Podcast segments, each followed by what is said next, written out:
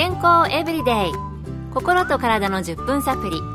この番組はセブンス・デ・アドベンチスト・キリスト教会がお送りいたします。皆様お元気でしょうか？森田美恵です。今日もあなたやあなたの大切な人の心と体の健康に役立つ情報を短い10分間にぎゅっと詰め込んでお届けします。セブンス・デ・アドベンチスト・キリスト教会は社会奉仕をモットーに世界中で病院や学校も運営しています。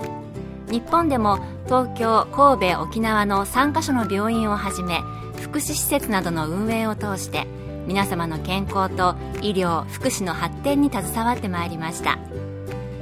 なおこの番組は健康情報番組で医師のアドバイスや治療に代わるものではありません。すでに投薬を受けている方また病院に通われている方はかかりつけの医師の指導のもとこの番組の情報も参考になさってください。昨日のトピックは食物依存症でしたね。今日はその続きになります。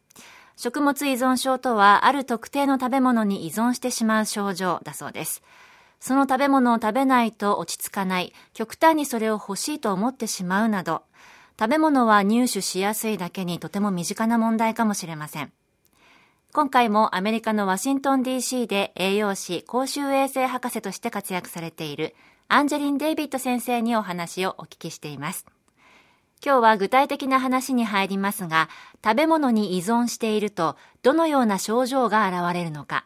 また自分は依存症なのかどうかどうやったらわかるのか、デイビッド先生のコメントです。ある特定の食べ物がとても好きなので依存症ということではありません。本当の依存というのは尋常ではないくらいその食べ物への強い欲求を持っている状態です。どんな時も頭の中でその食べ物のことを考え食事をする時でも考えてしまいます常にその食べ物のことで頭がいっぱいになって周りにその食べ物があると自分自身をコントロールすることができなくなり食べずにはいられなくなります。もしくは一度食べ始めたら止まらなくなる場合があります。ある人たちは1日に飴を1つ食べるだけで十分ですがもし2つ3つ4つと食べるのをやめられない場合は依存していると言えるかもしれません。今から言う項目に当てはまると依存症の可能性があります。1特定の食べ物を食べないようにすると心配や憂鬱だるさを感じたり眠れなくなることがある。2太らないために食事を抜くことがある。3食事後に意図的に嘔吐をしたことがある。4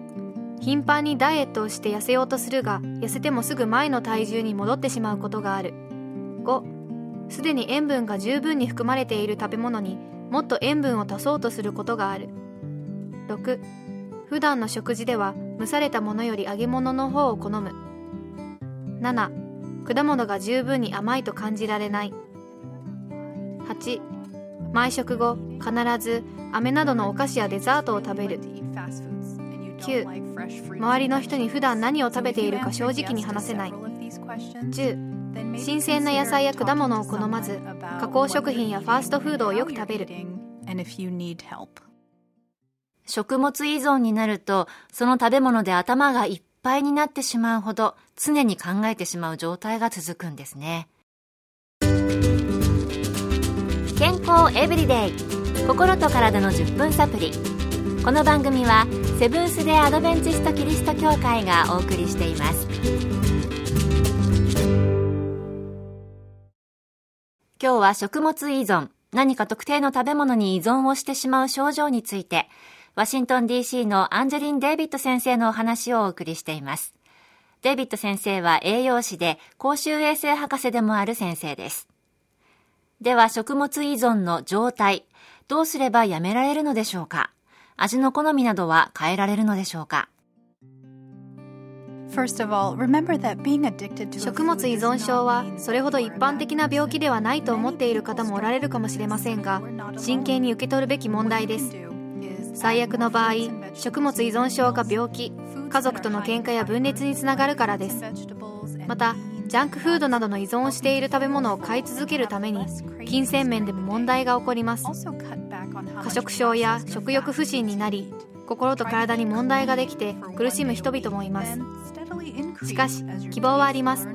誰でもどんな依存症からでも立ち直ることはできます。今からすぐに始められる健康の秘訣をお教えします。1まずあなたがダメな人だから依存するのではありません。多くの人がこの依存症に悩んでいます。あなたは一人ぼっちではありません。2そしていつどこでなぜ食べたくなるのか考えてみてください。生活する中で変えるところが出てくるかもしれません。3食事にもっとフルーツや野菜を取り入れてみてください。豆やナッツ類など食物繊維を含む食べ物を食べれば満腹感を感じられ日中の食べ物への欲求を抑えることができるでしょう。4加工食品やファーストフードを控えましょう。週に一度は体に良いものを食べ自分の味覚が健康な食事になれるようにその回数を増やしていきましょう。5よく睡眠をとり自分の欲求をコントロールできるようにしましょう。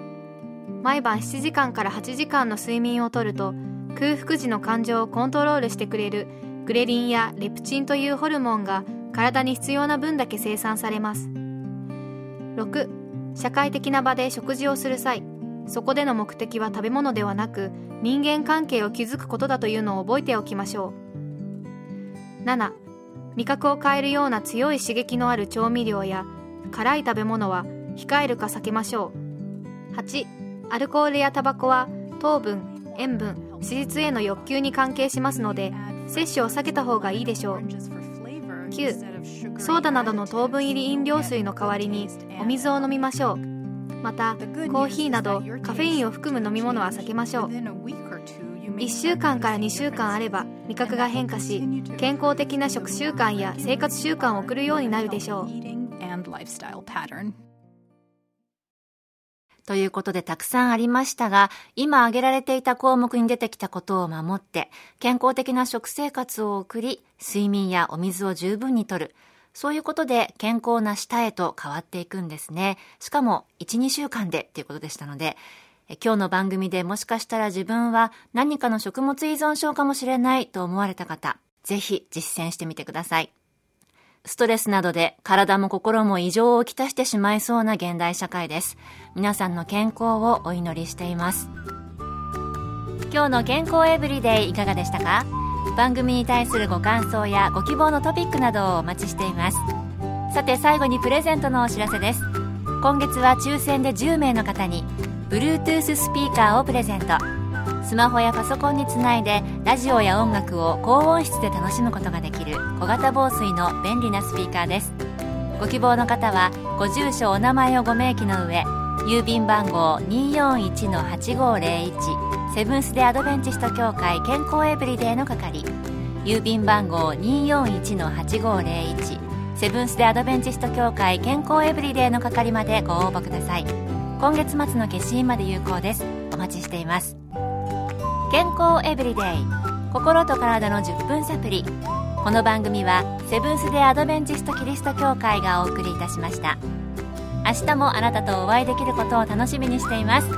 それでは皆さん Have a nice day!